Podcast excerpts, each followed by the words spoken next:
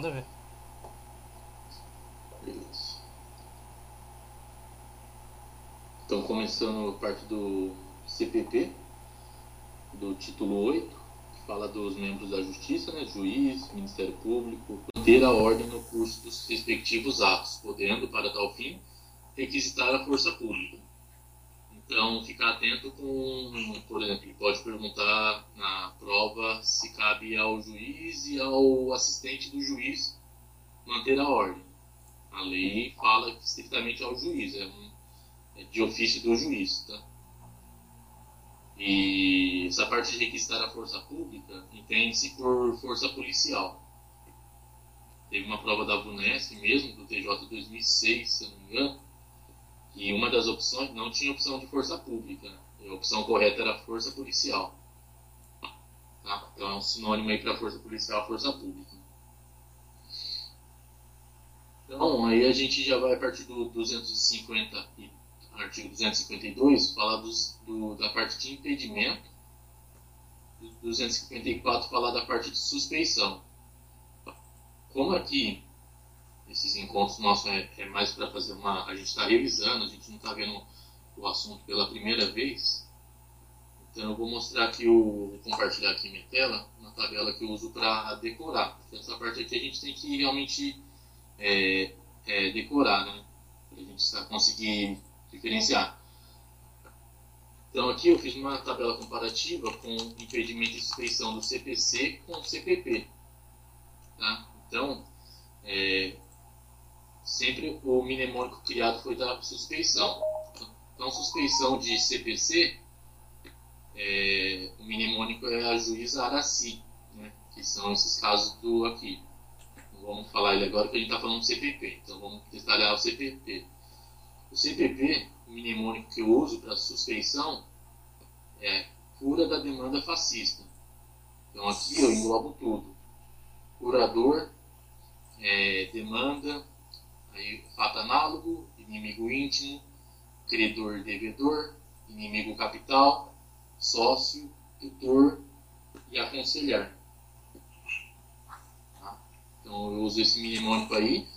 E eu sei que o que não está aqui nesse mnemônico é impedimento. Então eu faço assim, então eu decoro um mnemônico de suspeição.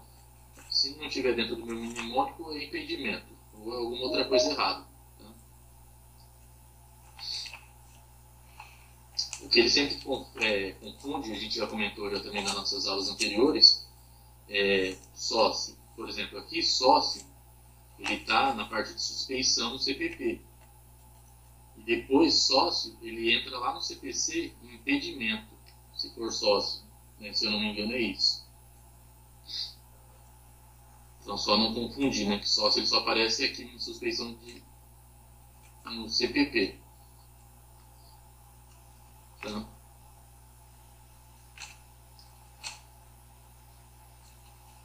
Vou aqui.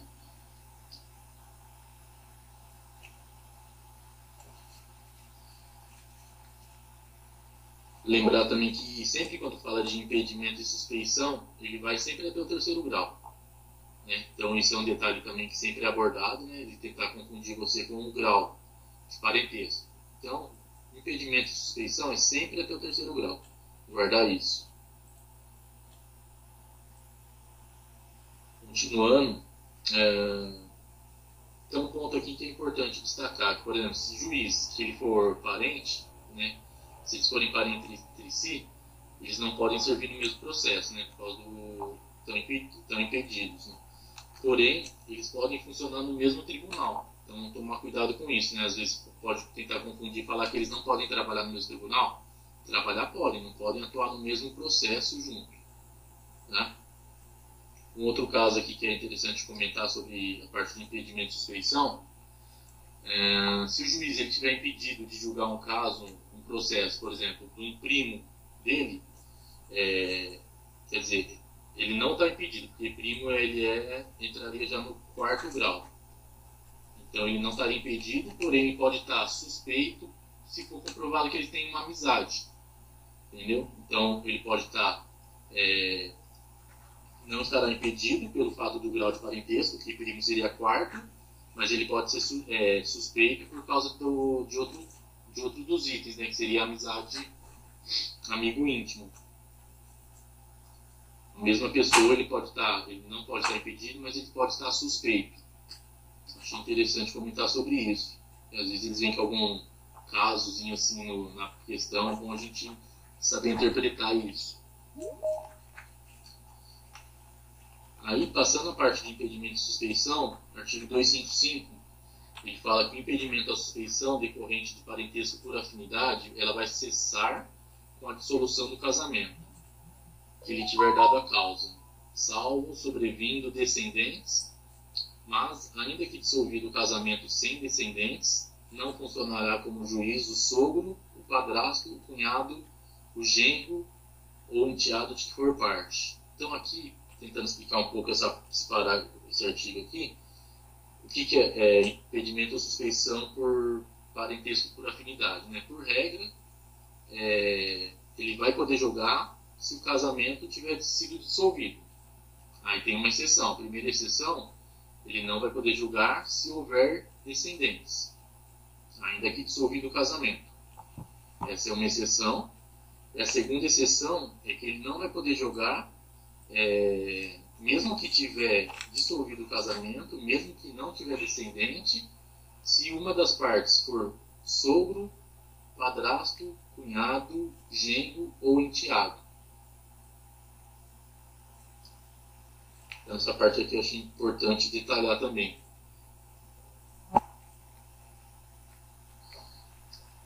Uh, 356 fala que a suspeição não poderá ser declarada nem reconhecida quando a parte injuriar o juiz ou de propósito der motivo para criá-la.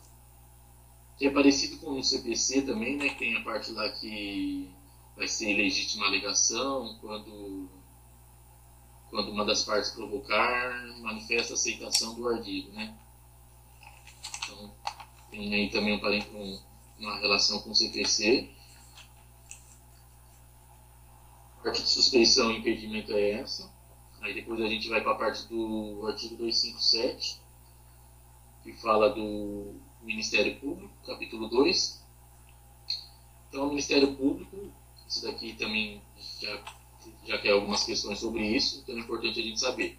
Ao Ministério Público cabe promover privativamente a ação penal pública, na forma estabelecida nesse código, e fiscalizar a execução da lei. Então é basicamente só isso só que fala desse artigo, mas já foi questão de prova já isso, então é bom a gente saber. Aí aqui eu peguei, eu vi uma curiosidade, né? Se o Ministério Público ele fizer parte da ação penal, quem que vai ser, quem que vai fiscalizar a lei? Nesse caso é o próprio Ministério Público que vai fiscalizá-la também. Então, achei interessante esse, esse ponto que mesmo o Ministério Público fazendo parte da ação penal, também vai ser fiscalizar, é, vai fiscalizar a execução da lei. Às vezes pode aparecer uma questão perguntando se o Ministério Público fazer parte, vai ser outro que vai fiscalizar, mas não. Também cabe ao Ministério Público. É, aos jurados e aos órgãos do Ministério Público se estendem as prescrições relativas à suspeição e impedimento dos juízes, que são aquelas são aquela tabelinha lá de cima. Também se estende aos jurados e ao Ministério Público. Capítulo 3 ele vai falar do acusado, do acusado e do seu defensor. Então, artigo 261. Nenhum acusado, ainda que ausente ou foragido, será processado ou julgado sem defensor. Às vezes a questão traz se tiver foragido, é, não terá defensor, não citado por algum outro meio. Se ele não comparecer nem constituir advogado, ficarão suspensos o processo e o curso do prazo prescricional. E aí o juiz pode determinar como vai, vai ficar suspenso o processo e o curso do prazo prescricional, você não sabe até quando vai ficar. Então isso pode demorar.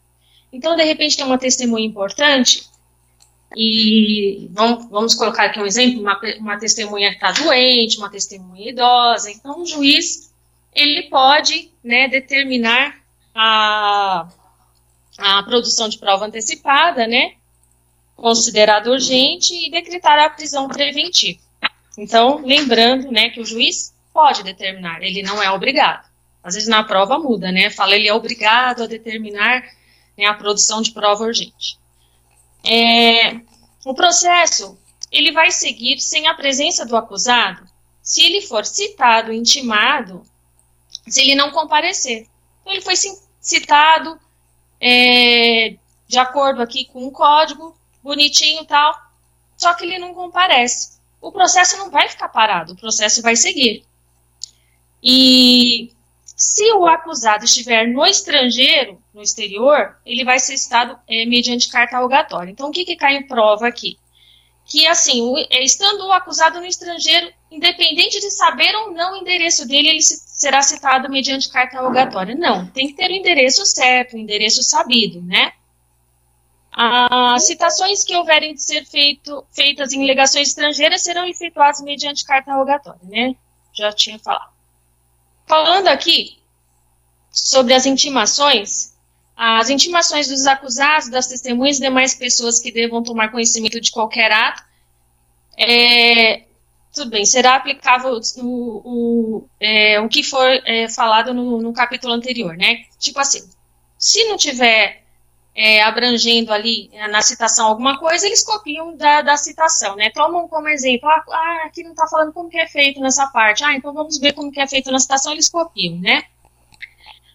A intimação do defensor constituído, do advogado, do querelante, do assistente, é, será feita por publicação no órgão incumbido de, de publicidade, né? Que é o Diário Oficial da Justiça, né? Diário de Justiça. E é, a intimação pessoal feita pelo escrivão dispensará a aplicação do, do parágrafo primeiro, que é isso que eu, que eu terminei de, de falar. Se o escrivão ele intimar uma parte e de repente foi lá no fórum, não vai precisar é, colocar isso lá no Diário de Justiça, né? Se já foi feita a intimação, não vai publicar no Diário de Justiça, né? Então, o que, que a gente fala quando a gente estuda aí nos grupos, né? A gente diferencia a intimação do Ministério Público e do defensor nomeado, né, que são é, pessoas da, da, do Estado, né, ela, ela, é, ela é pessoal. Então, enquanto o advogado particular, é, o assistente, né, ele é, ele é intimado através do Diário de Justiça, o Ministério Público, o defensor público, ele é nomeado pessoalmente. Então, tem essa diferença, tá? é bom ficar, ficar atento. Tá bom? O que mais que a gente pode falar?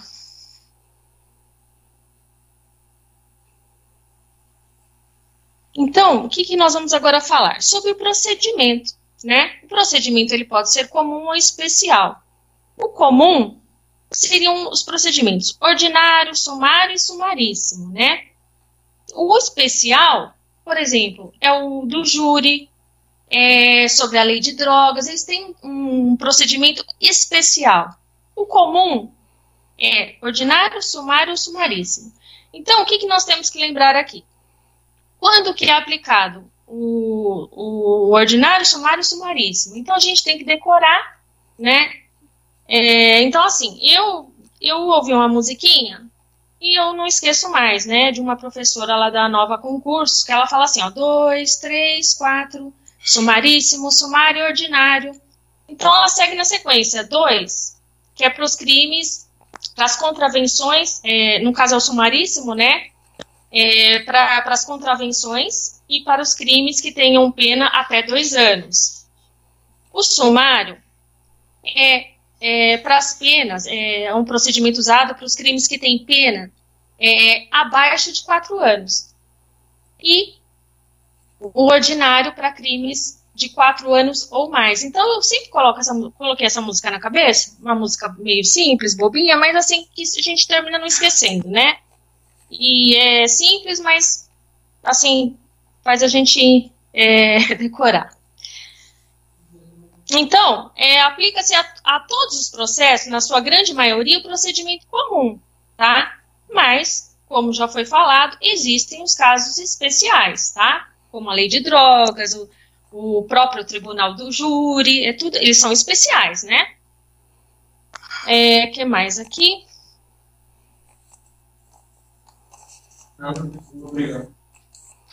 Os processos que apurem a prática de crime hediondo, eles também terão prioridade. Né? Então, tudo que for crime hediondo passa na frente, né? vai ter prioridade. Então, agora a gente vai falar sobre rejeição, né?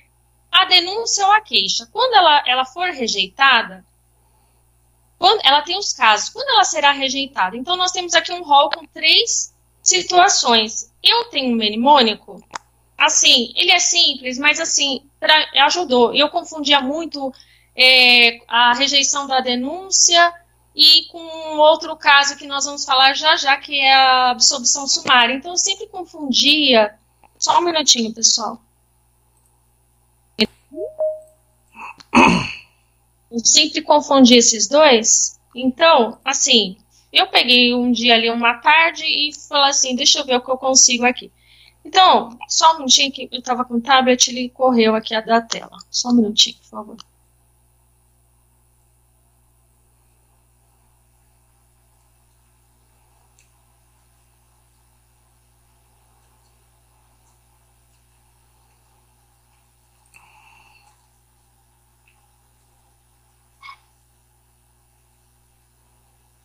Peço desculpas para vocês, eu, eu bati o dedo, correu da tela, e eu tô com um vadimeco é, grande, de todinho ele, e aí ele correu aqui, mas já achei.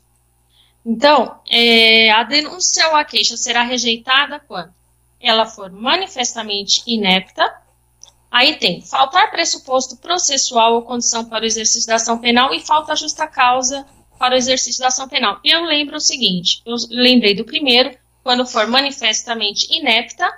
Aí embaixo tem pressuposto processual, eu coloquei no meu mnemônico PP, que é, pro, é pressuposto processual.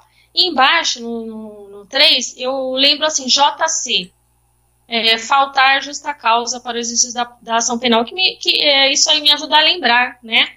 E quando falar de. Porque, assim, nas questões, ela pode inverter, ela pode pegar um caso de absolvição sumária e colocar aqui numa, no caso da, da rejeição, né, da denúncia ou da queixa. Então, nesse caso, eu lembro assim, ó, é manifestamente inepta, PP e JC. JC, justa causa, PP, é, pressuposto processual. Então, quando eu decorei isso, essa parte é bem simples, eu, eu, eu não confundo mais, né? É, então, é o seguinte, no procedimento ordinário e sumário, que não é, não, não, não é o da Lei 9.099, que é para crimes até dois anos e contravenções, crimes menores. Então, tem um ritual, né? Então, tem um ritual para o ordinário e sumário, né? Eles são muito parecidos, só com algumas, algumas pequenas diferenças. Então, no caso, aqui nós vamos falar agora sobre o ordinário. O ordinário para os, para, para os crimes que têm pena penas de quatro anos ou mais. Então, como que, como que se procede, né? Depois da, é, que o réu foi citado, tá? Como é que procede? Aí, o Ministério Público apresenta uma denúncia, ou um, um querelante apresenta uma queixa, né? Aí o juiz recebe. O juiz pode aceitar ou rejeitar. Aí vamos dizer que o juiz aceitou. Aí vai começar todo o procedimento no processo penal. Então a primeira coisa que acontece, o juiz aceitou, recebeu. Ele vai designar 10 dias para que o réu para oferecer a defesa e dará vista por 10 dias. Agora, é, a gente vai falar sobre o caso de absolvição sumária, né? Então, nós já falamos sobre a, a, as informações sobre, a, sobre rejeitar a denúncia. Aqui é quando o juiz vai absolver sumariamente. Ele vai ver que esse processo não pode prosseguir. Por quê? Tem quatro, tem quatro situações que, que não tem condição do processo prosseguir. Então, eu tenho um mnemônico aqui que é 3EX e o, mais o fato narrado não constitui crime. Então, EX é o quê? Existência, ó, EX, existência manifesta de, de causa excludente de ilicitude do fato, existência manifesta de causa excludente da culpabilidade do agente, salvo imputabilidade, que o fato, a outro EX, extinta a punibilidade do agente, e, o, e por último, que o fato narrado não constitui crime. Então, o que, que eu lembro? Eu não lembro exatamente toda a frase, eu lembro assim. É, excludente de é o que eu lembro, tá? Excludente de ilicitude, excludente da culpabilidade, salvo imputabilidade, extinta a punibilidade do agente e o fato narrado não constitui crime. Então, eu dou uma resumida, né? Para eu lembrar. É, aí, o juiz, ele recebeu a denúncia, né?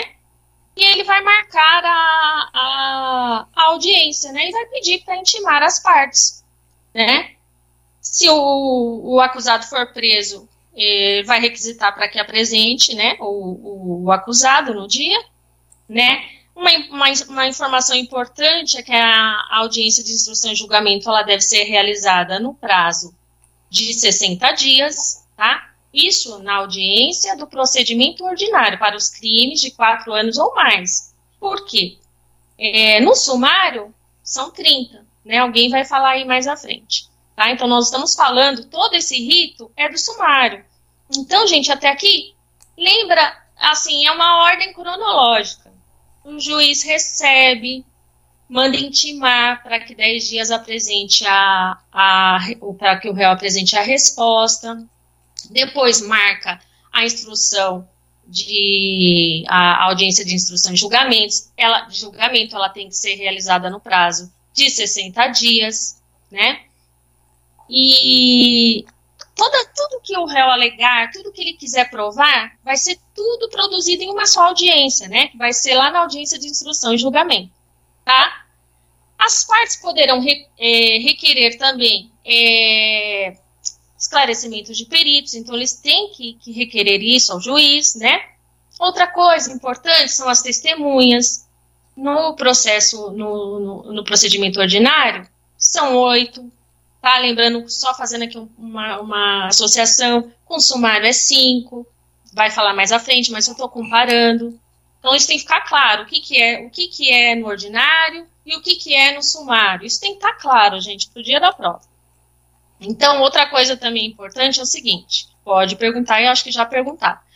São, oito, são até oito testemunhas, oito de acusação, oito de defesa. E nesse número não compreende as que não prestam compromisso e as referidas. Que não as, as testemunhas que não prestam compromisso, que, que é? Pai, mãe, parente próximo, né?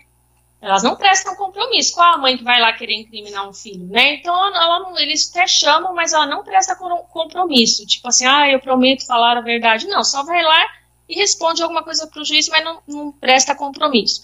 As referidas são, são, as testemunhas citadas. De repente, um, alguém citou, fala, olha, eu, eu, ouvi dizer que fulano viu. Então, isso é uma referida. Foi, foi, foi, alguém falou sobre ela e o juiz manda chamar. Isso é chamado é, testemunha referida, né?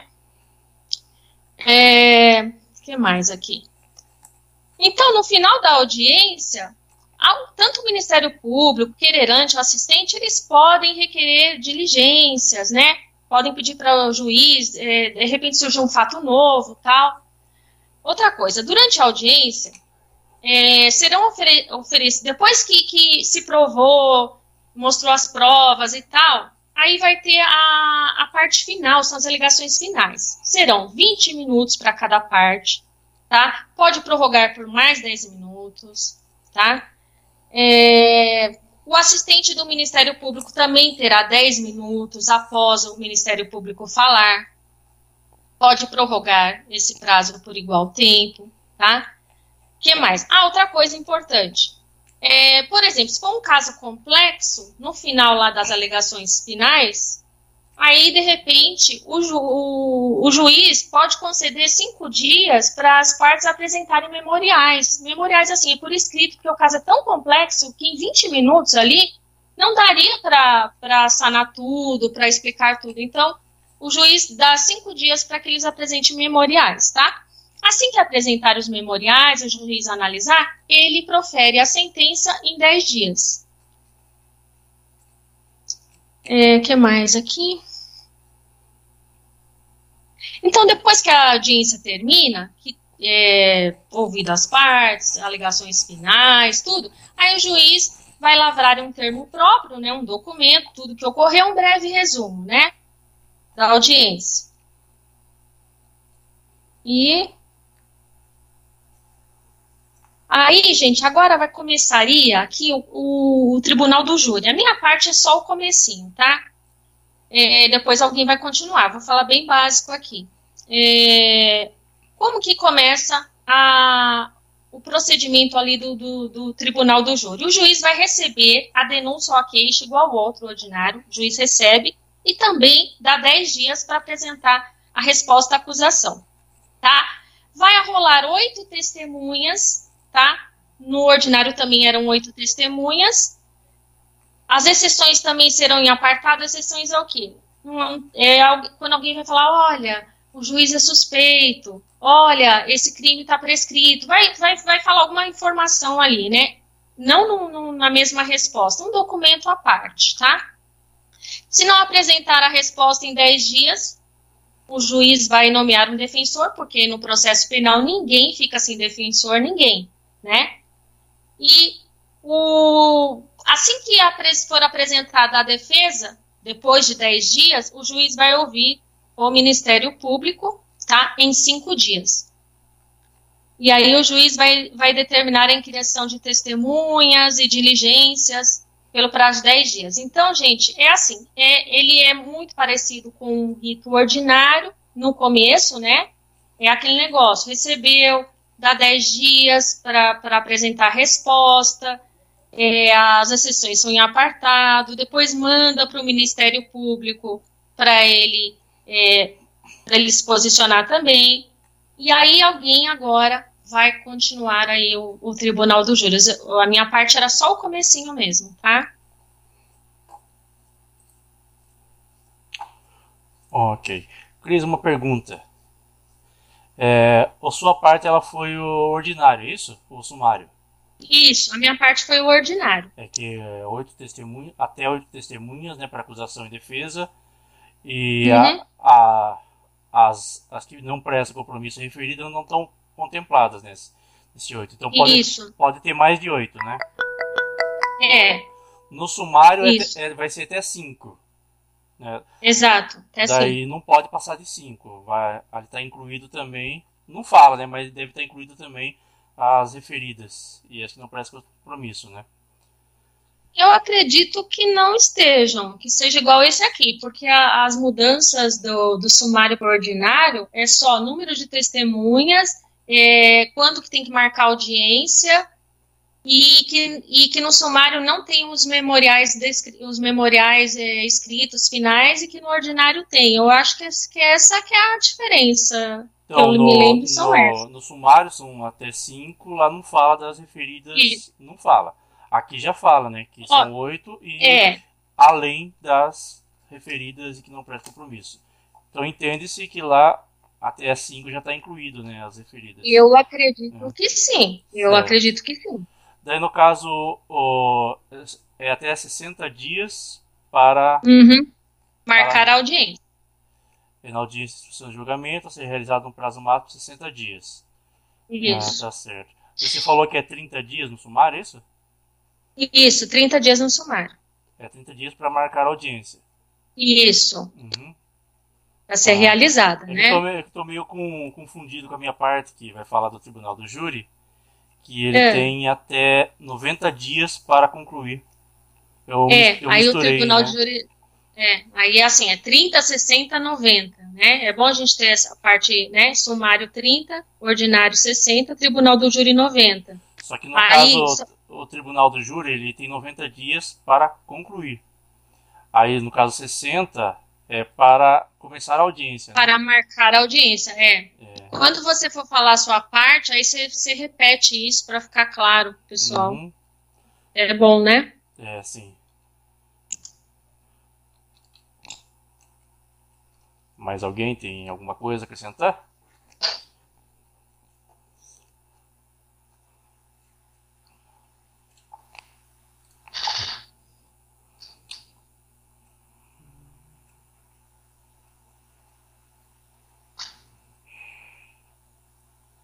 acho que o ponto alto maior é esse, né? Ô André, rapidinho. É, tem que Sim. É só para para delimitar uma diferença que nesse procedimento que a Cris falou agora aqui, depois da resposta, ele pode absolver já, né, sumariamente, né? Sim. E no, e no tribunal do júri, depois da resposta, ele não absolve ainda, né? Vai ter audiência, né? Tem essa diferença para a gente não, não se perder na hora de analisar um e outro. É, daí no caso não absolve, daí por que, que não absolve? Vai para o tribunal, é isso? É, porque no tribunal do júri, depois você vai ler, aí, aí nós vamos também reforçar isso aí. Uhum. Mas no tribunal do júri, com a resposta da acusação, ele tem a réplica, né? Que a Cris falou no 409. É apresentada a defesa, o juiz ouve o Ministério Público ou querelante sobre preliminares documentos. Quer dizer, ele, ele citou o acusado, o acusado respondeu em 10 dias. Aí ele deu oportunidade para o Ministério Público ou quem acusou para fazer a réplica. Aí depois ele marca audiência. No procedimento que a Cris falou, que é no, no sumário, logo depois que ele respondeu o réu, ele já foi absolvido, entendeu? Ele pode ser absolvido. Aqui não. Aqui ele só vai ser absolvido, pronunciado, depois da audiência. No ah, final, né? Na sentença, né? É. Tanto é que, tanto é que não sei quem vai falar aí. Na sentença ele vai falar se ele vai ter pronúncia em pronúncia ou desclassificação, né? Certo. Então, começar a minha parte, eu vou pessoal, já. Pode falar. Pessoal, só, só uma coisa que na lei não está escrito mesmo a respeito do sumário se o número de testemunhas de cinco estão incluídas ou não as referidas. É. Só que no meu PDF, o professor fala que sim, que nesse número já estão incluídas as referidas. Porque é pelo fato dele não ter feito essa ressalva que tem no ordinário. E ele explicou também que o sumário é um rito que é para ser mais célere. Então, é, para evitar é, a inquirição de mais testemunhas ainda, eles colocam o limite de 5. Ah, ok. Aí faz sentido mesmo, né? Sim. Certo. Não pode passar de 5 e de 8 pode ser 8 ou mais para o ordinário, né? Isso. Tá certo. Então, vou começar com a minha parte. Vou iniciar aqui. Então a minha começa no continua, né, com da Cris, é o 409. Que é apresentada a defesa, o juiz ouvirá o MP ou o querelante sobre preliminares e documentos em cinco dias. Prazo. É, daí, no, na continuação, o juiz determinará a inquirição das testemunhas e a realização das diligências requeridas pelas partes no prazo máximo de 10 dias. Então, o juiz ouvirá o MP ou querelante em 5 dias e determinará a inquirição de testemunhas e diligências até por até 10 dias, ok?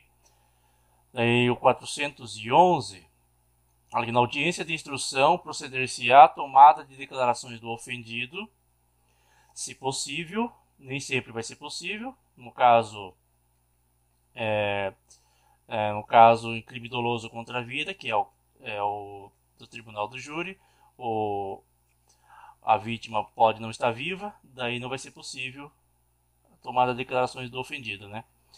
A inquirição de testemunhas arroladas pela acusação e pela defesa, nesta ordem, é primeiro a acusação e depois a defesa.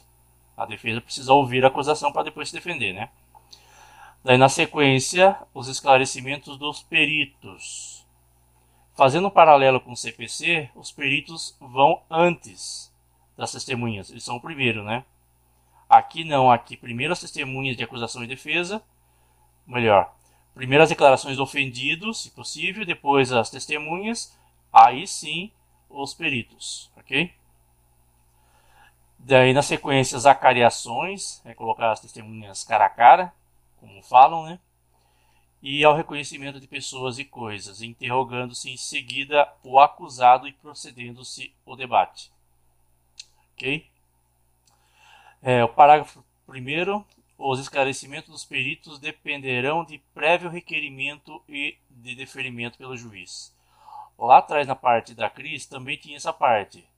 os peritos dependem de prévio requerimento. Vamos guardar isso daqui, tá? Para eles poderem atuar. As provas serão produzidas em uma só audiência, podendo o juiz indeferir as, as que ele considerar irrelevantes, impertinentes ou protelatórias. É, ainda no, no parágrafo 4, as alegações serão orais, concedendo-se a palavra respectivamente à acusação e à defesa, primeiro na acusação e depois na defesa. O prazo é 20 e 10. 20 minutos para cada uma, prorrogável por mais 10.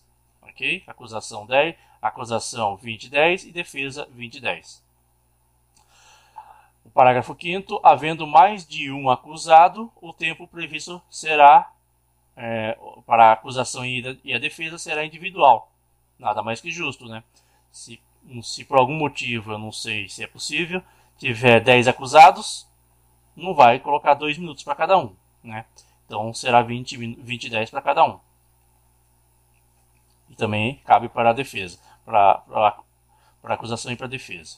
Ok? É, ao assistente do Ministério Público, após a manifestação do Ministério Público, serão concedidos 10 minutos, prorrogando-se por igual período. Nesse caso, para o assistente será 10 minutos mais 10 minutos. Eu entendi que o Ministério, nos vídeos que eu assisti, que o Ministério Público ele faz parte da acusação, então para ele é 20 e 10. Me corrija se estiver errado, tá? E o assistente será 10 10, depois do Ministério Público, tá? Prorrogando-se por igual período o tempo de manifestação da defesa. Nenhum ato será adiado, salvo quando imprescindível a, a prova faltante, determinando o juiz a condução coercitiva de quem deva comparecer. Em regra, nenhum ato será adiado, mas se for se é uma prova ela for imprescindível, se ela for indispensável, aí o juiz poderá adiar. Ah, no parágrafo 8, a testemunha que comparecer será inquirida independentemente de suspensão da audiência. Então, a testemunha ela não vai perder a viagem. Ela foi inquirida, mesmo a contragosto. Ela comparece, é obrigada a comparecer, né? Então, se a audiência for suspensa, a testemunha não vai ser dispensada. Vão aproveitar a testemunha e ela será inquirida, ok?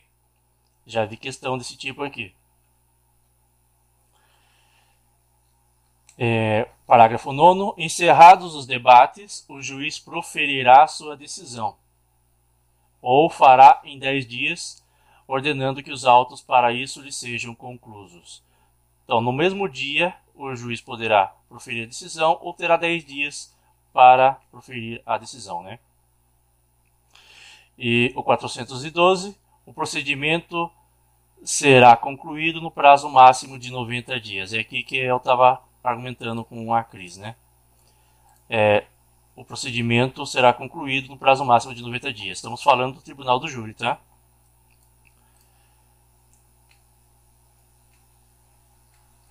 Agora, na continuação, tem a pronúncia, a impronúncia e a absolvição, absolvição sumária, que cai muito também, né? O parágrafo 413, o juiz fundamentadamente pronunciará o acusado se convencido da materialidade do fato, notem, e da existência de indício suficiente de autoria ou de participação. Então, para pronunciar, precisa ter os dois. Precisa ter o fato e a autoria ou participação. Ok? Tendo os dois, é pronúncia. Nesse caso, será pronunciado e vai para o tribunal do júri. É,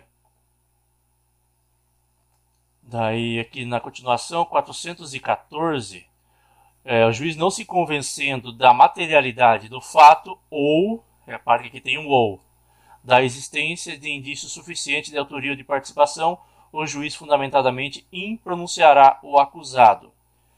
Ok, pode ter o fato, mas o juiz não está convencido de que o acusado ele é autor ou partícipe do, do crime. Então, nesse caso, o acusado será impronunciado. Ele não vai a tribunal do júri até o momento, salvo, é, é, no parágrafo único vai falar, se houver prova nova, é, é, vai continuar o processo e, e, e o acusado poderá ser pronunciado mais à frente. Então, para ser pronunciado, precisa ter fato e autoria. Se só tiver um deles, o réu será impronunciado. Vamos dizer que será suspenso até, até que se produza provas novas que incriminem o acusado. Tá? Do parágrafo único, enquanto não ocorrer a extinção da punibilidade, poderá ser formulada nova denúncia ou queixa se houver prova nova. Daí, no caso, volta a correr o processo e o réu que o acusado que ele foi impronunciado, ele volta a responder e, se for o caso, será pronunciado e vai para o tribunal do júri. Só que no caso, se não ocorrer a extinção da punibilidade, se demorou muito tempo e o, e o crime foi prescrito, então já não cabe mais a pronúncia. 415. O juiz fundamentadamente absolverá desde logo o acusado quando: primeiro, provou que o fato não existiu. Se o fato definitivamente não existiu, está provado, então é, ele será absolvido. Provou que ele não foi autor ou partícipe do fato. Lá na impronúncia, o juiz tem dúvidas sobre, não está convencido sobre a autoria do, não tem provas suficientes para, para pronunciar o acusado. Aqui foi provado que ele não é partícipe nem autor, então será absolvido. E também, obviamente, se não constituir infração penal, será desde logo absolvido. E por fim, é, se demonstrada a causa de isenção de pena ou de exclusão de crime, também será absolvido. Aqui o professor deu, do NEAF deu uma dica que seria é caso de legítima defesa. Ocorreu o crime, é, o acusado acabou matando a pessoa, só que foi por ele provou que foi por legítima defesa. Então, nesse caso, ocorre a isenção de pena ou exclusão do crime. Aqui no parágrafo único, ainda fala do inimputável, que esse caso de isenção de pena e exclusão de crime não se aplica ao inimputável, ok? Salvo quando for a única tese defensiva. Então, mais uma vez, o professor falou que, é, no caso inimputável, é aquele que, por algum motivo, tem algum problema mental. Alegam que ele tem algum problema mental. Só que, no caso, foi, foi alegado que ele tem problema mental e que ele agiu por legítima defesa. Então, são dois casos, são duas, duas situações, é, ou dois, dois crimes, ou duas condutas, né? Então, nesse caso, não é a única tese defensiva o fato dele ser inimputável, mas também foi por legítima defesa. Então, por isso, vai para o tribunal do júri. Se fosse só o caso de que ele é, tem algum problema mental, então não vai para o tribunal do júri. Então, o juiz ele vai adotar as medidas necessárias. Ok? Artigo 416. Contra a sentença de impronúncia ou de absolvição sumária, caberá apelação. Aqui a dica é: impronúncia começa com vogal, absolvição começa com vogal e apelação começa com vogal. Então, impronúncia e absolvição cabe apelação. Daí a pronúncia, que, que é, começa com consoante, e tem a desclassificação, que começa com consoante também, cabe reze, que começa com consoante. Ok? 417. Aqui fala do prazo de 15 dias. Pelo que eu vasculhei no CPP, que cai para o TJ, somente para gravar é somente esse e mais um caso de 15 dias que é importante gravar, que cai para a CPP. De resto, é mais 10 dias, né? É, costuma ser 10 dias. Então, o de 15 dias é, é o prazo para o edital, né? É, citação por edital, 15 dias. E tem esse daqui, se houver indício de autoria ou de participação de outras pessoas não incluídas na acusação, o juiz, ao pronunciar ou impronunciar o acusado, determinará o retorno dos autos ao MP por 15 dias aplicável no que couber. Aqui fala se surgir outras pessoas que não foram incluídas na acusação.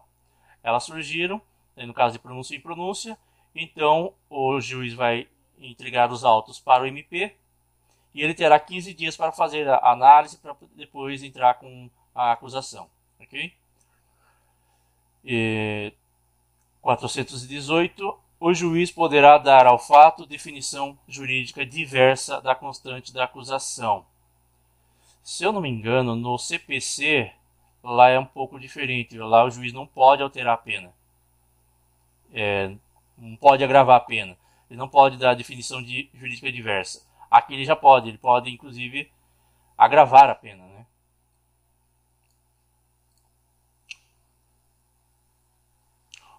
É, 420. A intimação da decisão de pronúncia será feita pessoalmente ao acusado, ao defensor nomeado e ao Ministério Público. Quando não será pessoalmente, quando for defensor constituído, querelante e ao assistente do MP. Uma dica que foi dada, eu lembro que foi dada pela Arielle, né, uma vez atrás, que o acusado, é, no caso o defensor nomeado e o MP, eles seriam membros do órgão público, né? Então, nesse caso, eles serão citados pessoalmente, eh, serão intimados pessoalmente, inclusive o acusado, porque, né, eles e no caso o defensor constituído e o assistente, eles são pagos, eles são particulares. Então, dessa forma, eles têm que ficar acompanhando no DJE, no órgão de imprensa, né? Como fala o 370, que foi citado aqui, que será publicado no órgão incumbindo da impublicidade dos atos judiciais da comarca, incluindo sob pena de nulidade o nome do acusado. Certo? Na continuação aqui, o 422, que vai falar da preparação do processo para o julgamento em plenário no Tribunal do Júri, ao receber os autos, o presidente do Tribunal do Júri determinará a intimação do órgão do MP ou do querelante, no caso de queixa, e do defensor para, no prazo de cinco dias, apresentar rol de testemunhas que irão depor em plenário até o máximo de cinco testemunhas. É, para juntar também é, documentos e diligências. Note que aqui é, cinco, é o máximo de cinco testemunhas. Lá na, na parte da Arielle, no ordinário, é até oito testemunhas. Isso daí foi antes da pronúncia. Em pronúncia ou absolvição. Tá? Agora, depois da pronúncia, daí foi para o tribunal do júri. Agora não serão mais oito, serão cinco testemunhas no máximo. Hum, na continuação, 425 vai falar do alistamento dos jurados. Aqui tem os números que é importante gravar, que anualmente a lista dos jurados será atualizada e a quantidade de habitantes, não a quantidade de eleitores, serão consideradas. A quantidade de habitantes de 80 a 400 para de menor população, é, mais de 100 mil 300 a 700 jurados e mais de 1 milhão 800 a 1.500. Então, na sequência, abaixo de 100 mil, até 100 mil, acima de 100 mil e acima de 1 milhão. 800 a 400, 300 a 700 e 800 a 1.500 habitantes e não eleitores, tá? Nas comarcas onde for necessário, poderá ser aumentado o número de jurados e ainda organizada a lista de suplentes. Então, na, na, nas comarcas com mais de 1 milhão de habitantes, o máximo, aquele citado no 425, é de 1.500 jurados. Acontece que, como São Paulo, por exemplo, que é uma cidade grande, e bem mais que 1 milhão de habitantes, é, 1.500 não, é, não seria suficiente, então é, poderá ser aumentado o número de jurados. E pode organizar uma lista suplente e depositadas as cédulas em urna especial para isso. Tá? No 426, a lista geral dos jurados, com indicação das respectivas profissões, será publicada pela imprensa em até, em até 10 de outubro. Então, até 10 de outubro será publicada pela imprensa. Ok. A lista poderá ser alterada de ofício ou mediante reclamação de qualquer pessoa do povo ao juiz presidente do Tribunal do Júri até o dia 10 de novembro. Então, até o dia 10 de outubro de cada ano será feita a lista geral dos jurados. De 10 de outubro até 10 de novembro, essa lista poderá ser alterada. E passou de 10 de novembro, será definitiva, não pode ser alterada mais, tá? O parágrafo 4 o jurado que tiver integrado o conselho de sentença ou conselho do SET nos 12 meses que antecederam a publicação da lista geral fica dela excluído. Então não, não poderia repetir a mesma lista do conselho de sentença, o conselho dos sete jurados que vão participar do tribunal do júri, né? E eles não poderão repetir no prazo de 12 meses. Não poderão atuar como jurado. No caso, no conselho de sentença, né? E anualmente a lista será obrigatoriamente é, completada. E mais para frente vai ser falado, né, que essa lista são de 25 jurados, né? Eu acho que é a Débora que vai falar.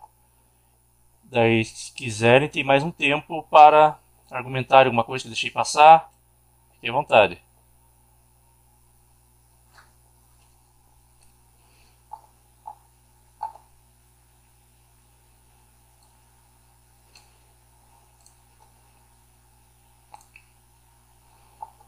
Tudo certo? Sem nenhuma dúvida? Nada?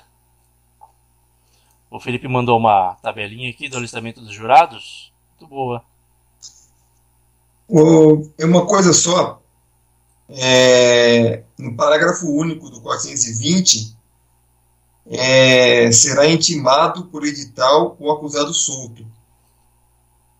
Ficar esperto para não falar citado, né?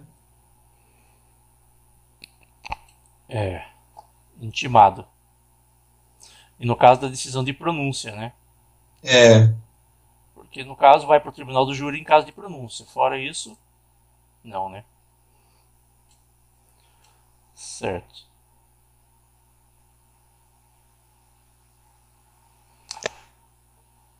Então, algo mais? Daí a gente passa para a próxima.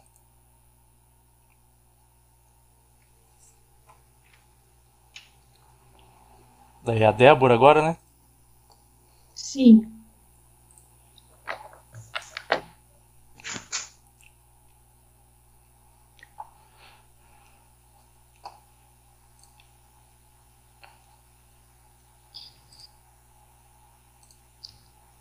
Pode começar? Sim. Então tá bom. Boa noite, pessoal. Boa noite. Minha primeira parte é o desaforamento. Desaforamento nada mais é do que o deslocamento do julgamento do júri para uma comarca diferente daquela onde começou o processo. E o desaforamento ele pode ser requerido por diversos motivos. Por interesse da ordem pública, que pode ser que o crime, né, o julgamento do crime em determinado local, ele pode ter gerado uma falta de tranquilidade para o local. Ou então pela, pela, pelo, pela aglomeração dos órgãos de imprensa no local também, e isso pode prejudicar é, a realização do júri. Também pode ser requerido desaforamento sobre a, é, quando se tem dúvidas sobre a imparcialidade dos jurados, porque pode ter sido um crime muito comovente e isso pode gerar uma certa imparcialidade dos jurados. Eles podem tentar tomar partidos da história, porque a história está sendo muito veiculada. Pela segurança pessoal do réu também, pelo, por esse mesmo motivo, pela comoção, as pessoas podem tentar fazer alguma coisa contra o réu. E também pela questão é, do excesso de serviços na, na comarca. Então, se o, desaforamento, se a sessão de julgamento não tiver sido, é, não, se, não se tiver colocado um prazo até seis meses do trânsito em julgado da pronúncia, pode é, é, haver a solicitação do, é, do desaforamento. Então, essa, essa, essa parte é importante, já vi cair algumas questões. Respeito ao desaforamento por excesso de serviço também é uma hipótese. As questões sempre tentam confundir a gente falando que não é. Uh, e também, sendo rele relevantes os motivos alegados, o relator poderá determinar fundamentalmente a suspensão do julgamento pelo júri. Uma, uma coisa importante também ser falado que nunca poderá ser efetivado desaforamento antes do trânsito em julgado da decisão de pronúncia. Então, antes do, do réu ser pronunciado, não pode ser pedido de desaforamento. Ou, se foi efetivado o julgamento, não se admite desaforamento, né? salvo quando conta um fato ocorrido depois do julgamento, ou então após a realização do julgamento anulado. Também é importante a oitiva da defesa para o desaforamento. E aí, com relação ao artigo 429, salvo motivo relevante que autorize a alteração na ordem dos julgamentos, terão preferência. Então, para, que, é, para organizar a pauta, serão, terão preferência os acusados presos e, dentre os presos, aqueles que estiverem há mais tempo na prisão e dentre os que estiverem é, há mais tempo na prisão, os que foram pronunciados primeiramente. E aí, antes do dia designado para a primeira reunião periódica, será fixada na porta do, do edifício do Tribunal do Júri a lista dos processos a serem julgados, obedecida a ordem prevista no caput deste artigo.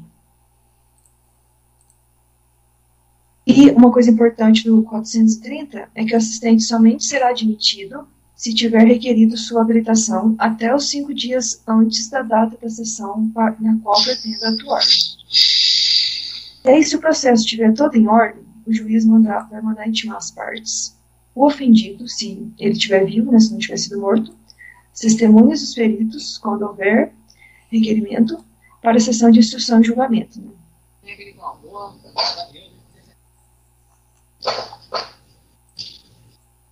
E com relação ao sorteio e a convocação dos jurados. E aí, é, depois da organização da pauta, o juiz vai mandar intimar o MP, a Ordem dos Advogados do Brasil e a Defensoria Pública para acompanharem o sorteio dos jurados, que atuarão na reunião periódica.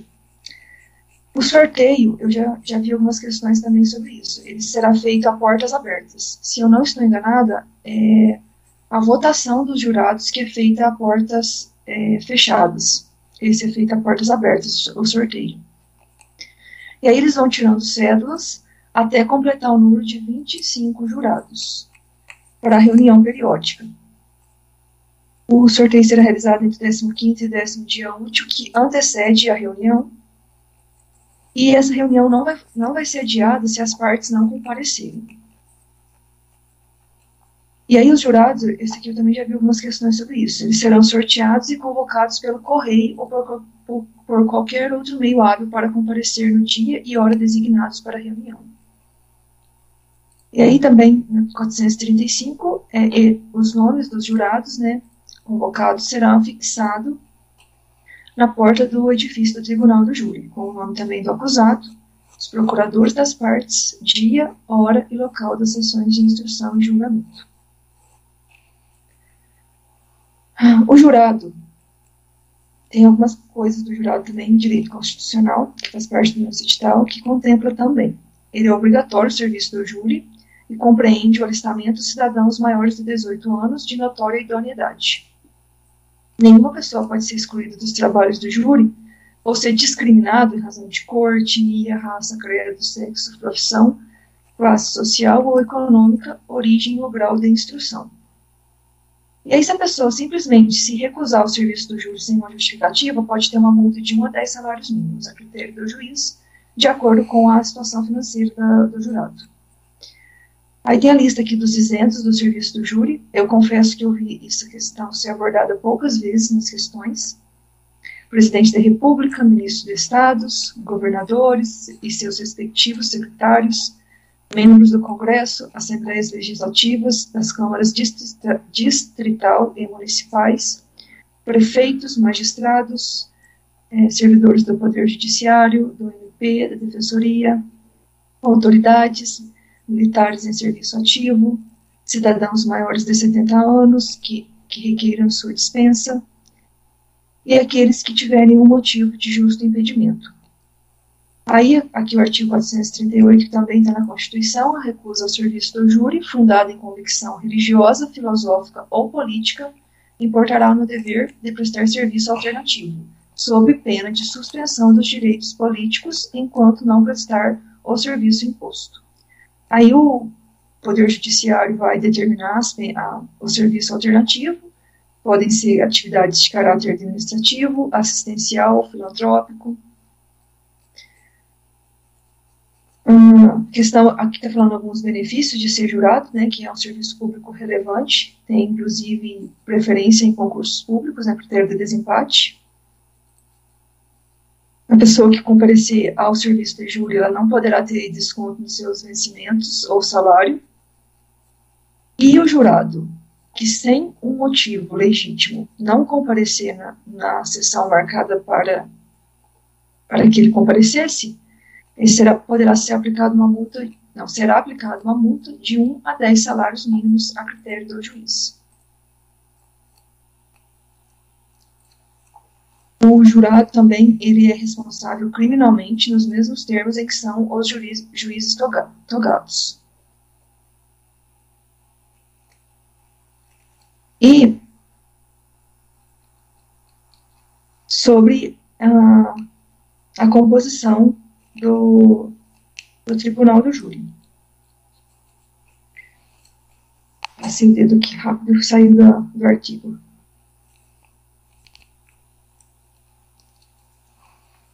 O Tribunal do Júri é composto por um juiz togado, seu presidente, e por 25 jurados que serão sorteados dentre os alistados. Dentre esses 25, somente sete irão constituir o conselho de sentença em cada sessão de julgamento. Isso é uma coisa que eu confundia muito, que eu não tinha entendido direito. Eles tiram 25 na reunião, mas somente sete serão, irão de fato constituir, que irão votar no dia da, do julgamento. Aí não podem, são impedidos de servir no mesmo conselho. Marido e mulher, descendente, descendente, sogro e genro nora, irmãos e cunhados durante o cunhadinho, tio, sobrinho, padrasto, madrasto ou enteado, e também as pessoas que mantenham é, união estável. É, os jurados também respondem né, com os impedimentos, suspeição e compatibilidades dos juízes togados. E, no mesmo júri, não pode servir um jurado que funcionou em um julgamento anterior do mesmo processo, independentemente da causa determinante do julgamento posterior. Também não pode servir, no caso de concurso de pessoas, que a pessoa que houver integrado o conselho de sentença que julgou o outro acusado, considerando, por exemplo, um crime doloso contra a vida que foi praticado por duas pessoas. Se um jurado participou do conselho de sentença de um dos acusados, ele não pode participar do conselho de sentença de outro acusado ele já está predisposto a julgar de uma certa forma devido a outro julgamento. Também aquele jurado, por exemplo, que tiver, é, tiver manifestado prévia disposição para condenar ou absorver o acusado, por exemplo, deu uma entrevista numa rádio ou numa, numa televisão dizendo que aquele réu merece ir para a cadeia, não pode perder seu conselho de sentença. E aí, aqueles que, for, que forem parentes, é, vai integrar o conselho aquele que for sorteado primeiro. Aí, esses, os jurados que forem excluídos, por todas essas razões que eu enumerei, eles ainda assim serão considerados para a constituição do número legal exigível para a realização da, da sessão.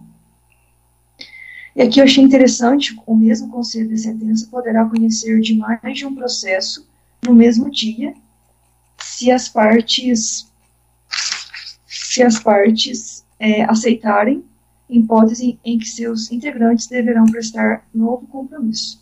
Então, para aproveitar os jurados, pelo que eu percebi, parece que não é muito fácil compor, é, achar os 25 jurados para sortear os 25, que todos possam participar do, do julgamento, para tirar sete que vão realmente votar. Então, às vezes, eles usam os jurados para julgar em diferentes casos, no mesmo dia. Já que eles já estão lá mesmo, eles já aproveitam e julgam outros casos, que podem ter muitos motivos para que um jurado não participe do conselho de sentença. A minha parte, eu acho que é isso, pessoal.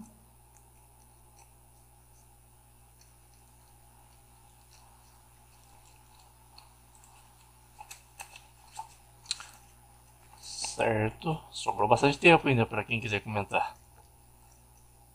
É que a minha parte eu não achei que cai é, tanto assim na, nas provas, sabe? São alguns pontos só, né? Sim. É, só para só para perguntar, é, porque assim eu não queria ficar voltando ali enquanto ela estava lendo, eu queria acompanhar na íntegra, né, para revisar de fato. O desaforamento, já teve uma, uma pergunta da Vunesp, para quem que é pedido? E aí eu queria voltar ali para confirmar, você sabe de cabeça aí? É o tribunal, se não estou enganado. Tribunal de Justiça, né? É, é então, sempre porque, pro tribunal, sempre para ele. Então, porque a Vunesp fez uma, uma questão que ela falava que era pro pro é, presidente, é, pro tribunal, ela falava né? presidente. É, e aí muita gente caiu nisso aí. Isso é bom ficar esperto com isso aí. Eu vi essa questão também. É, hoje pode falar que o requerimento vai para o juiz competente é, que vai encaminhar para o tribunal. Não, vai direto para o tribunal.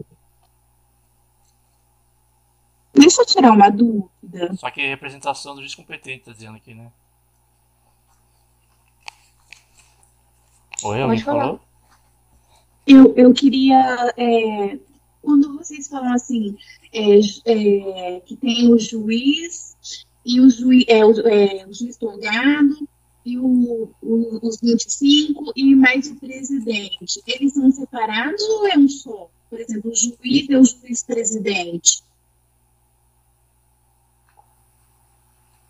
Deixa eu achar essa parte aqui para eu conferir. É, o, o, juiz é o, o, próprio juiz togado é o presidente. A primeira isso. vez que eu li também eu tive esse. Eu confundi isso.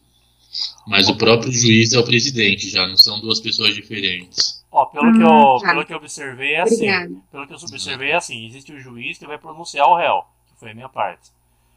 Daí será encaminhado para o tribunal do júri. No tribunal do júri vai ter um juiz togado que ele será o presidente, é outro juiz. Ai, não sei. Aí não, é. aí, não necessariamente, porque foi aprovado aquele pacote anticrime. Uhum. E aí, com aquela história lá do juiz das garantias, não sei se vocês chegaram a ver isso.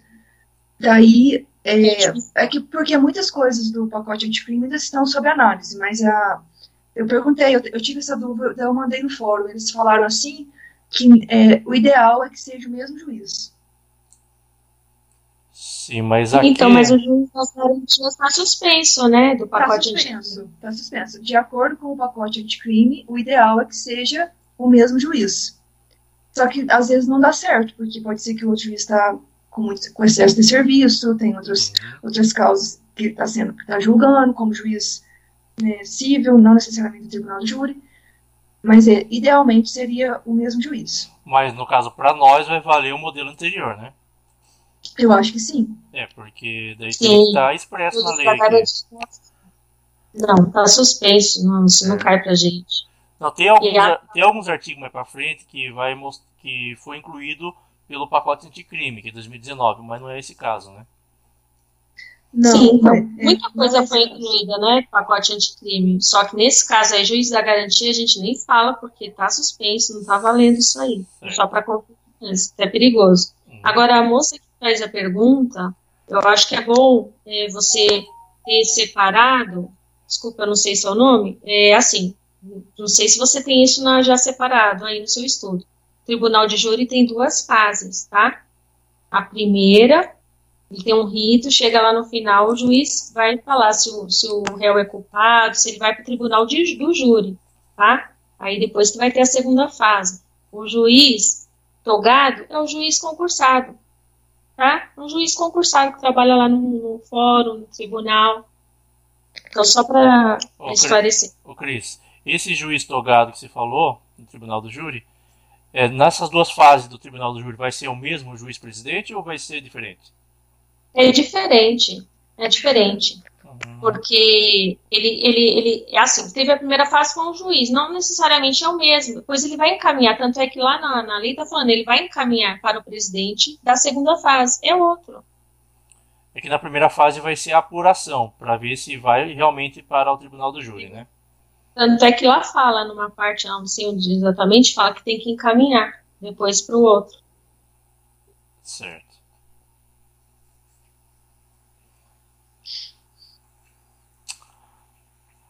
Alguém mais?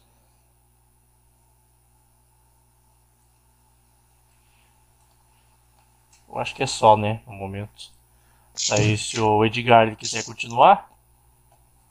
Ô, André, a minha parte é do 476 à frente. Isso. O anterior não cai pra gente, o 453, 454. Eu peguei com base no no edital, mas eu vou confirmar aqui, mas eu peguei com base no edital. Acho que você pulou mesmo. Pulou, Porque é? você fez, o, você fez o 452, aí depois você pulou o 453, 54, 55, 56. Ah, então vai ao 453 ao 93, então, né? Ah, então cai, então? Aí cai sim. É a parte assim, eu tô do... com o meu aqui, tá antes do edital, o material que eu tô usando. Então, nele tá constando isso daí que o Edgar tá falando, no meu. Hum. Mas como eu não chequei ali no edital, porque todo mundo falou que não mudou nada, né?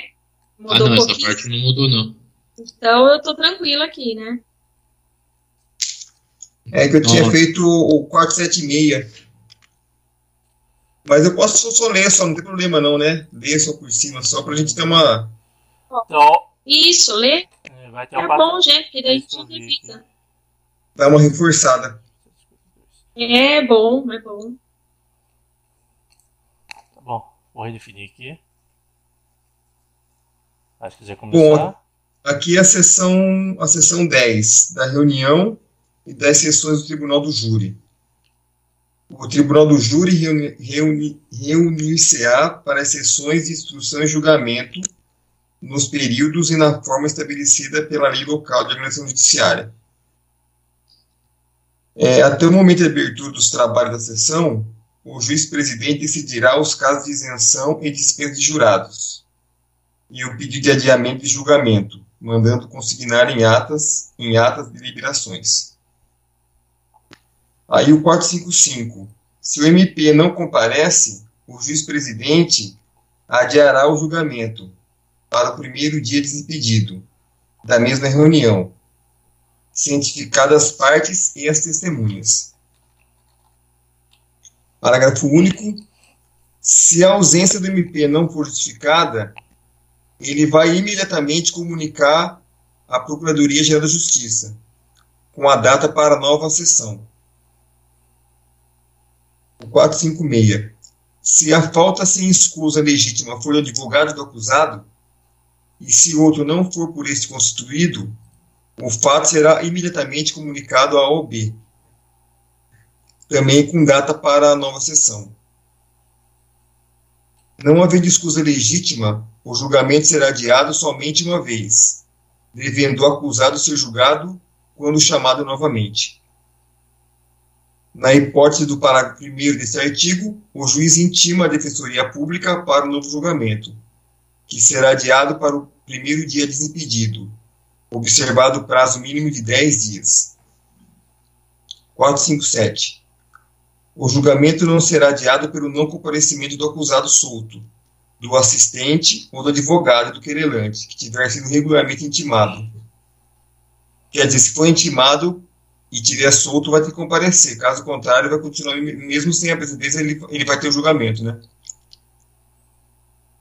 É, os pedidos de adiamento e as justificações de não comparecimento deverão ser, salvo comprovado motivo de força maior, previamente submetido à apreciação do juiz-presidente do Tribunal do Júri.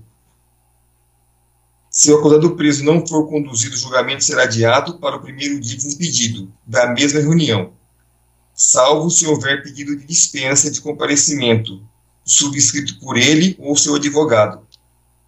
Quer dizer, então pode ter o, audiência de tribunal do júri sem o réu, né? Desde que ele faça isso por escrito, né? Ou ele ou o defensor dele. Se a testemunha sem justa causa deixar de comparecer, o juiz-presidente, sem prejuízo da ação penal pela desobediência, aplica-lhe a multa prevista no parágrafo 2 do 436. Que é aquela multa de 1 a 10 salários mínimos. Aplicar-se às testemunhas civis do Tribunal do Júri o disposto no artigo 441 desse artigo. É o dos salários que não vai descontar nada da pessoa que for no Tribunal do Júri para como testemunha. 460.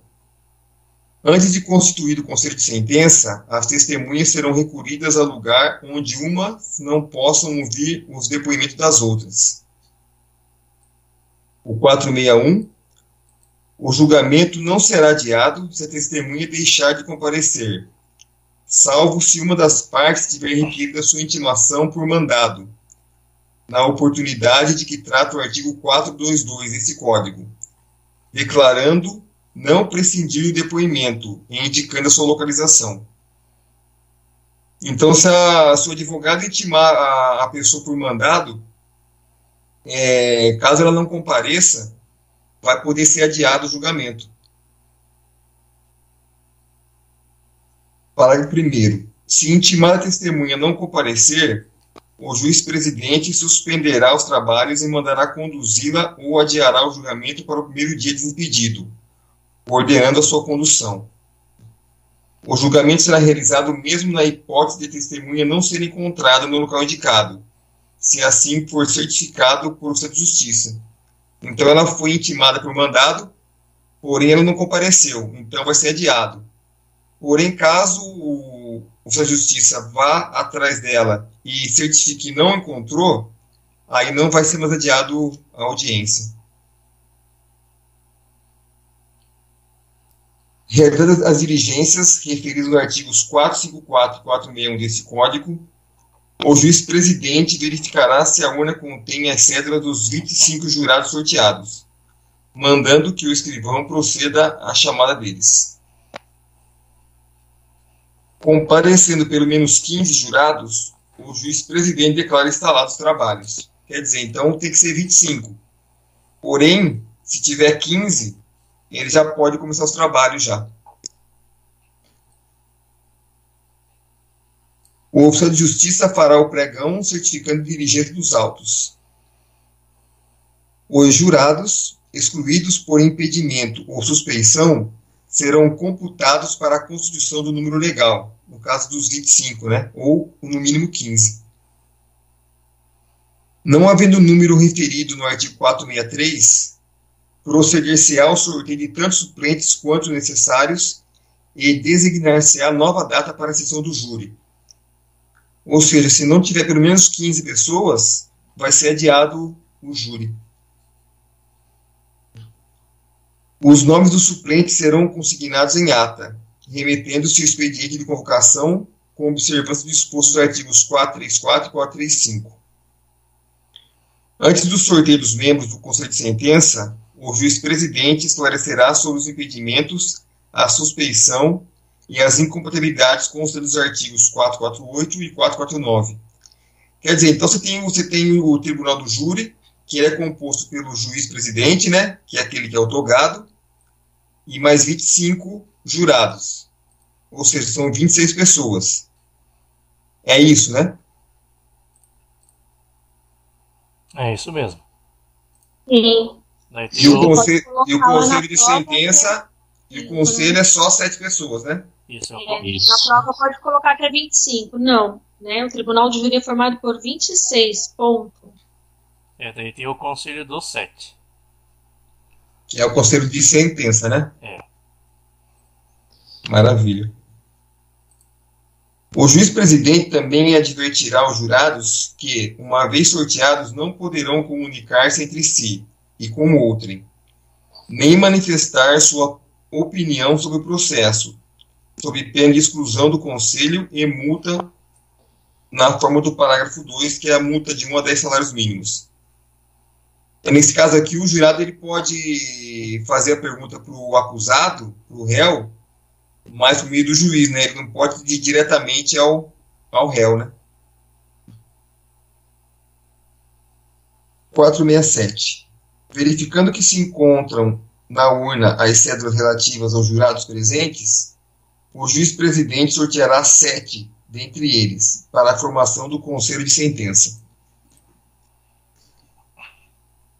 À medida que as cédulas forem sendo retiradas da urna, o juiz presidente as lerá e a defesa, e depois dela, o Ministério Público, poderão recusar os jurados sorteados até três cada sem motivar a recusa. Então tem uma sequência, né? Primeiro o juiz lê, depois vem a defesa e depois da defesa o Ministério Público, né? Isso não pode ser invertido. O jurado recusado imotivadamente por qualquer das partes será excluído daquela sessão de instrução e julgamento, prosseguindo o sorteio para a composição do conselho de sentença com os jurados restantes. Se forem dois ou mais os acusados, as recusas poderão ser feitas por um só defensor. Ou seja, são três recusas por réu. A separação do julgamento somente ocorrerá se, em razão das recusas, não for obtido o número mínimo de sete para compor o conselho de sentença. Determinada separação do julgamento será julgado em primeiro lugar o acusado a quem foi atribuída a autoria do fato, ou, em caso de coautoria, aplicar-se-á o critério de preferência, disposto no artigo 429. 470. Desacolhida a arguição de impedimento de suspeição ou de incompatibilidade contra o juiz presidente do tribunal de júri, órgão do Ministério Público, jurado ou qualquer funcionário, o julgamento não será suspenso, devendo, entretanto, constar da ata o seu fundamento e a decisão.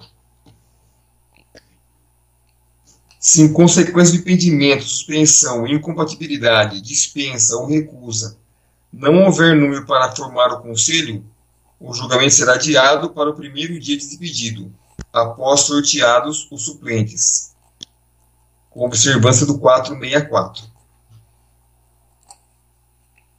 Formado o conselho de sentença, o presidente, levantando-se com ele todos os presentes, fará ao jurado a seguinte exortação: Em nome da lei, consinto-vos a examinar esta causa com imparcialidade e a proferir a vossa decisão de acordo com a vossa consciência e os ditames da justiça.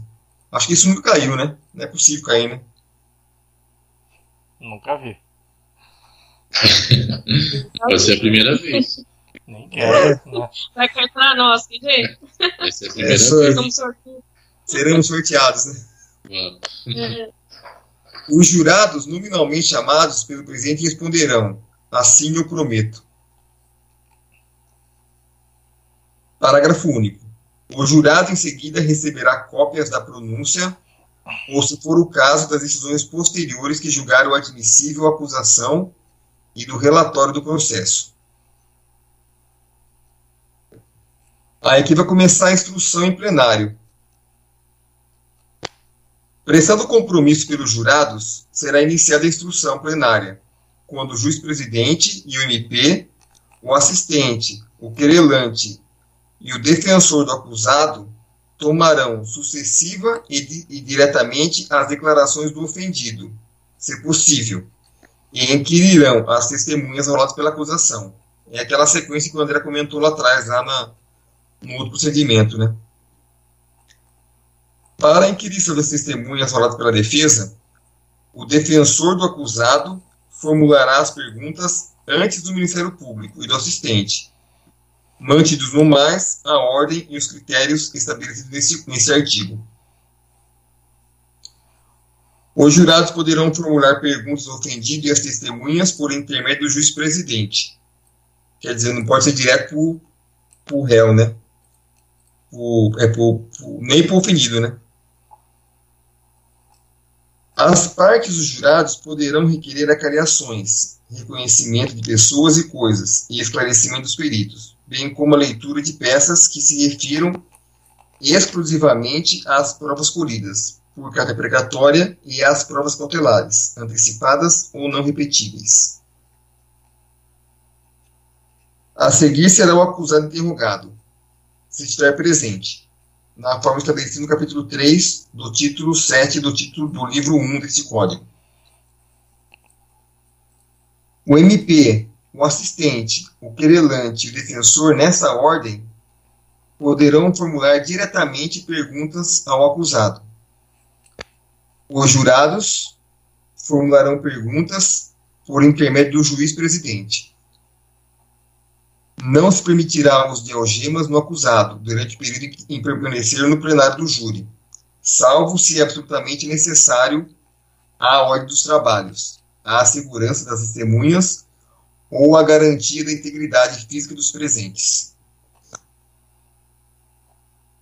O registro do depoimento do interrogatório será feito pelos meios ou recurso de gravação magnética, eletrônica, estenotipia ou técnica similar, destinada a obter maior fidelidade e celeridade na colheita das, da prova. Parágrafo único. A transcrição do registro após feita de gravação constará dos autos.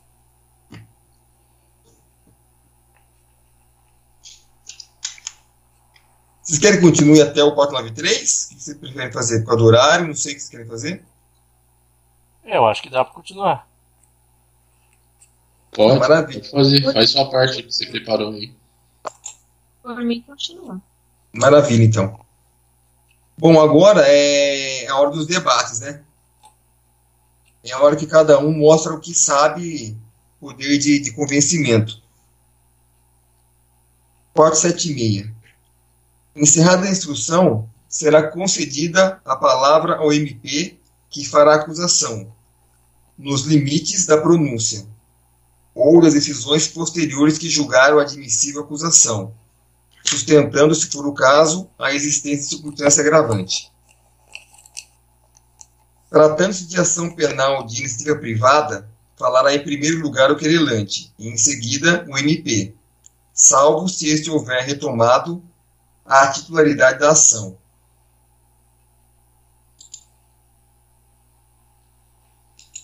Nesse caso aqui, é quando o Ministério Público ele fica inerte, e aí que acontece? É, é possível que é admitida ação privada nos crimes de ação pública. Aí, no caso, a, a pessoa física pode entrar com uma ação, mesmo que essa ação tenha, seja pública. Aí o MP ele vai editar a queixa, né? E vai, ele vai oferecer a denúncia, porém substitutiva. Então, nesse caso aqui, ele vai tomar de novo a titularidade. Porém, aqui no parágrafo segundo fala, tratando de ação penal de iniciativa privada, falará em primeiro lugar o querelante, caso o MP tenha ficado inerte, né? Mas caso contrário, quem fala primeiro é o MP mesmo. Fim da acusação, terá a palavra a defesa. Aí a acusação poderá replicar e ter a requisição de testemunha já ouvida em plenário.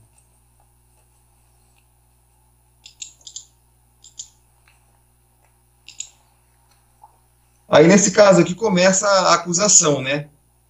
A acusação, ela, ela, vai, ela vai acusar, aí vem a defesa, aí, só que quando ele acusa, a acusação pode replicar. Então, por exemplo, a pessoa acusou ele, falou que foi um crime bárbaro tal, a defesa vai replicar. Aí a acusação pode ter também a tréplica depois também. Aí tem os tempos, né? Para acusar, vai ser uma hora e meia. Para se defender, é o mesmo tempo, uma hora e meia. Aí a réplica vai ser de uma hora. E a tréplica vai ser também de uma hora. Porém, tem uma diferença se forem dois acusados, ou seja, mais de um acusado. Aí, no caso, vai ser aumentado uma hora a mais para acusação e para defesa. E vai aumentar o dobro para a tréplica e para a réplica. Então fica duas horas e meia para acusação, duas horas e meia para a defesa, duas horas para a réplica e duas horas para tréplica. E isso não tem como, né? Vai ter que, de, tem que decorar isso aí. Não... Ô, Edgar. Pode falar, André. Sabe dizer se é, é uma hora para cada acusado a mais ou é independente da quantidade de acusado? Não, é. Tipo, se tiver dois acusados, André, vai ser duas horas. Duas horas e meia. Se tiver cinco, é duas horas e meia. Ah, duas horas e meia daí? É, se for mais um acusado, entendeu?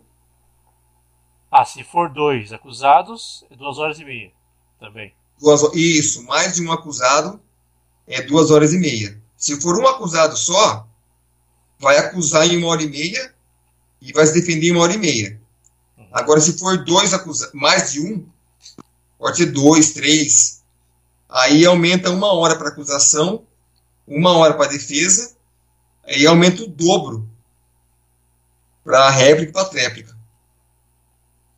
Hum, certo. Tem que fazer uma tabelinha para poder. Eu, eu, Uma tabelinha, coloquei uma tabelinha legal no chat aí. Ah, é? Eu decorei que um acusado são 5 horas. E mais de um é 9, entendeu? Aí eu tenho que fazer somada 9 na, quando tiver dois aí. Um é dois ou mais, né?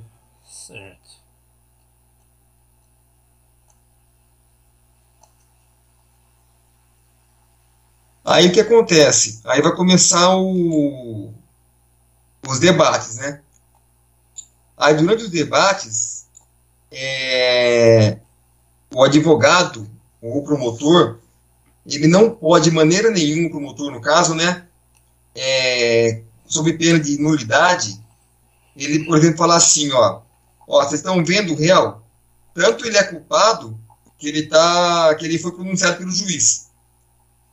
Ou ele falar assim, ó, tá vendo como o réu é perigoso, ó? Tá até algemado. Ou se o réu falar assim, ó, pô, o réu tá tão, ele é, ele é tão, é, ele confessou tanto crime que ele nem, nem, nem se defende, nem abriu a boca. Então o que acontece? Se por acaso o promotor falar qualquer coisa desse tipo, remeter ao silêncio do acusado, à pronúncia, ou caso ele tá algemado, vai ser nulo o processo, tá?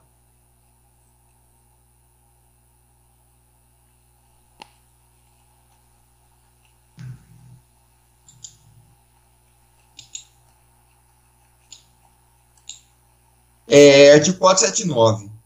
Durante o julgamento, não será permitida a leitura de documento ou a exibição de objetos que não tiver sido juntado aos autos, com antecedência mínima de três dias úteis. Então, por exemplo, o, advogado, o promotor, não pode chegar lá menos de três dias e falar: eu tenho um documento que prova que o, que o réu é inocente. Se ele não apresentar isso três dias antes, essa prova não vai ser, não vai ser válida no, no tribunal do júri.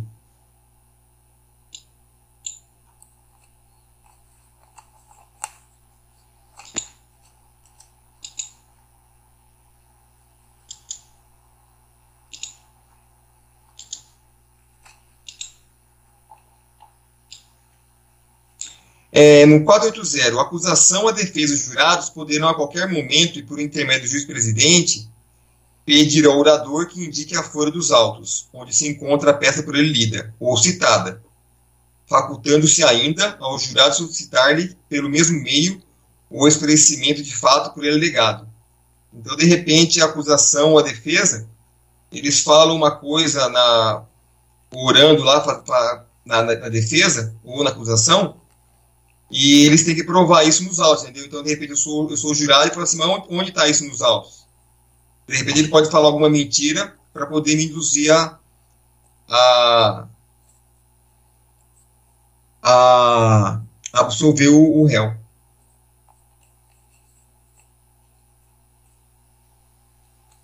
É, parágrafo 2 se houver dúvida sobre a questão de fato, o presidente prestará esclarecimento dos autos. Então, ficar esperto aqui que é questão de fato, né? E não questão de direito questão de direito, quem vai resolver ser o juiz, não vai ser os jurados.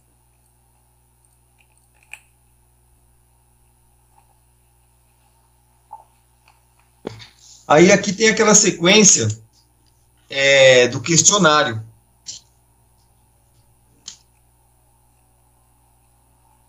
Aí o que acontece? Aí vai ter um questionário, e nesse questionário vão ter cinco perguntas. A primeira pergunta será sobre a materialidade do fato se realmente houve o crime. Aí depois vai ter a pergunta sobre a autoria. Então, houve o crime? Houve. É, o réu, ele, ele tem autoria ou participação? Aí, se as duas perguntas tiverem resposta sim, ele parte para a terceira pergunta: se o acusado deve ser absolvido. Mesmo a primeira pergunta sendo um sim e a segunda sendo um sim, teve o crime e quem matou foi a pessoa mesmo. Mesmo assim, ele é obrigado a, a fazer a terceira pergunta. Por quê? Ele pode ter tido o crime e ele foi o autor, mas porém por legítima defesa. Então, nesse caso, ele vai ser, mesmo tendo sendo o, o, autor do crime, ele vai ser absolvido, entendeu? Aí depois a quarta pergunta, ela vai ser sobre a diminuição de pena. Fica bem esperto, porque tem uma questão aqui no, no nosso simulado, e inverter essa pergunta que estava errada. Então, primeiro tem que falar sobre a diminuição de pena, para depois falar sobre a circunstância qualificadora, ou causamento de pena.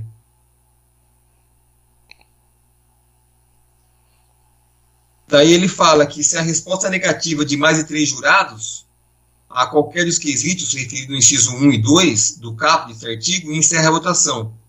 Por quê? Se eu falo três jurados, mais um, foi quatro, e eu continuo a votação, eu corro o risco de ser uma decisão unânime.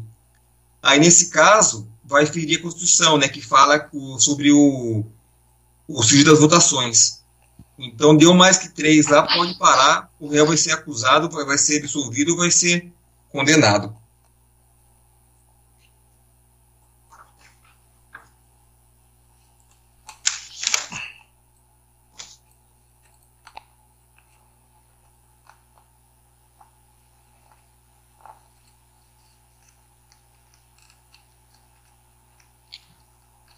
Aí ele vai fazer tudo isso aí no quadro do 5 não havendo dúvida esclarecida, dirigir-se-ão à sala especial a fim de proceder, de ter procedido à votação.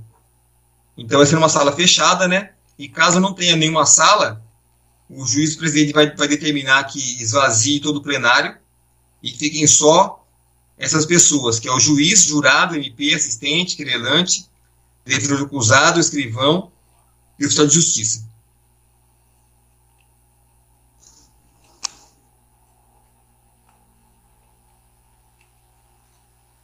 Aí no 488 ele fala o seguinte: após a resposta, verificados os votos e as cédulas não utilizadas, o presidente determinar que o escrivão registre no termo a votação. Já teve questão, já que colocou, ao invés de escrivão, ele colocou o de justiça. E, na verdade, o de justiça ele vai recolher as urnas. E quem vai registrar o termo vai ser o escrivão, tá?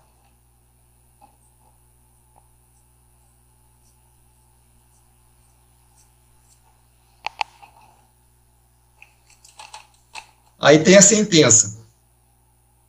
É, a sentença, no caso de condenação, vai fixar a pena base, vai considerar as circunstâncias agravantes ou atenuantes alegadas nos debates, imporá os aumentos ou diminuições da pena em atenção às causas admitidas pelo júri.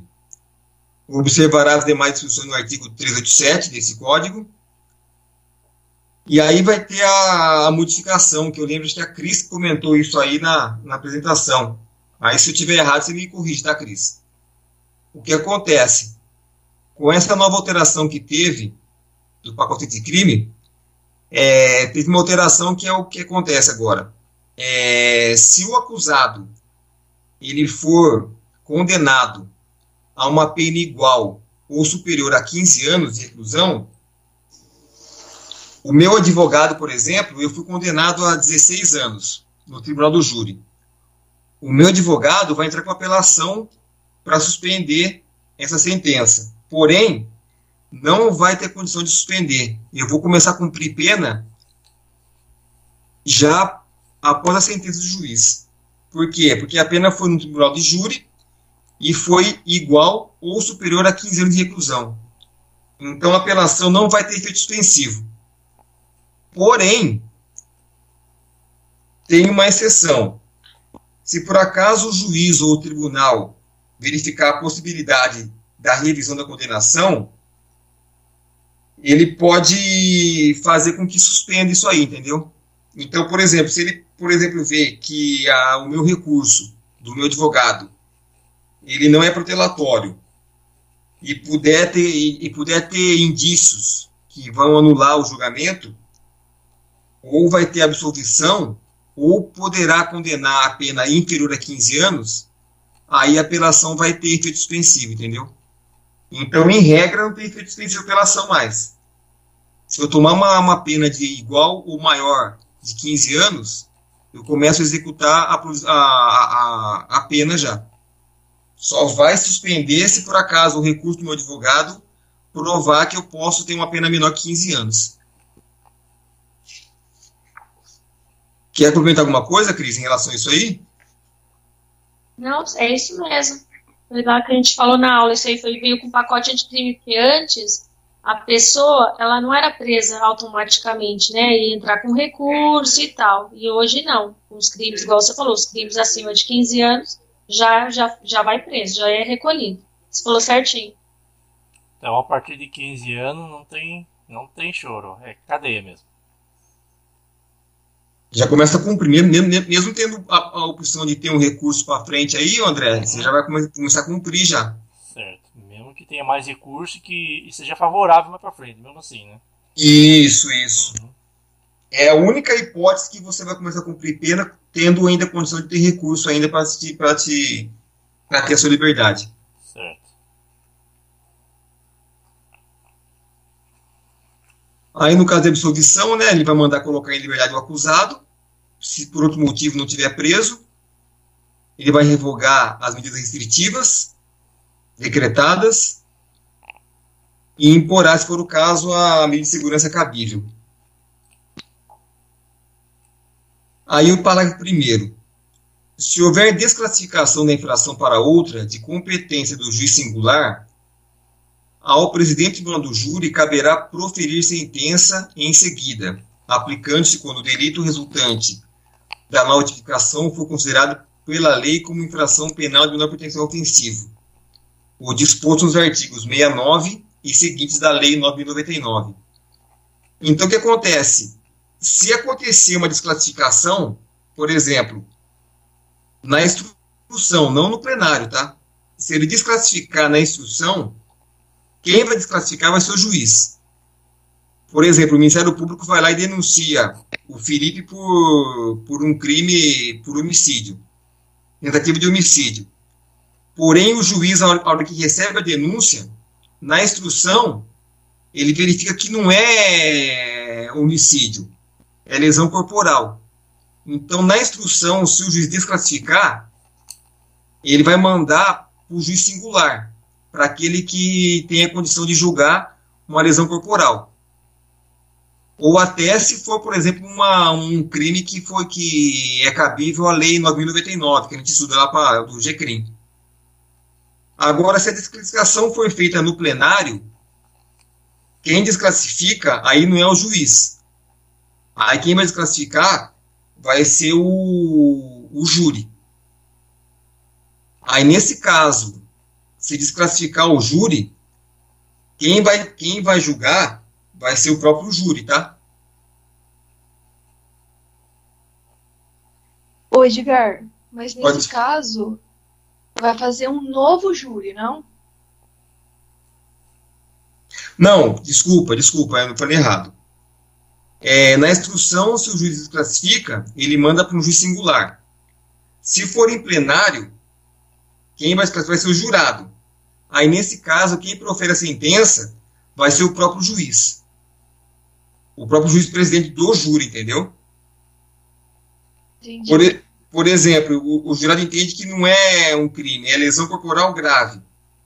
Aí o juiz tendo competência, ele pode ele pode julgar, entendeu? Uhum. Ou seja, na instrução, o juiz passa a bola para outro. Agora, se tiver em plenário e for desclassificação, ele vai ter que assumir isso aí para poder ele, ele vai ter que julgar, entendeu? Sim. É, economia processual, né? Imagina, aí tem que vai mandar para outro, para fazer tudo de novo, já, já fizeram tudo, foram até o final, né? É economia processual que fala isso, né? Tem até um exemplo, um exemplo que o professor deu, por exemplo, um homicídio mais ocultação. Aí o júri vai desclassificar a ocultação, entendeu? E vai pegar só o homicídio só. Então, a ocultação, quem vai julgar vai ser o juiz presidente.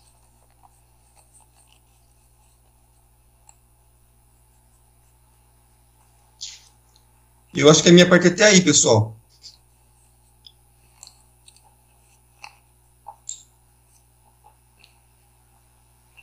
Beleza. Beleza. Vai ter o, é o 93, né? Daí o próximo na sequência é a ata do trabalho. 94 em diante. Tá certo. Uhum. Então, quinta-feira a gente faz as questões referentes a esses assuntos que a gente comentou hoje, né? Isso. Beleza, então. Valeu, pessoal. Eu vou precisar sair, tá? Boa noite a todos. Obrigado. Noite. Falou, Obrigado. pessoal. Boa noite. Obrigado. Obrigado. Boa noite. Boa noite, gente. Boa noite.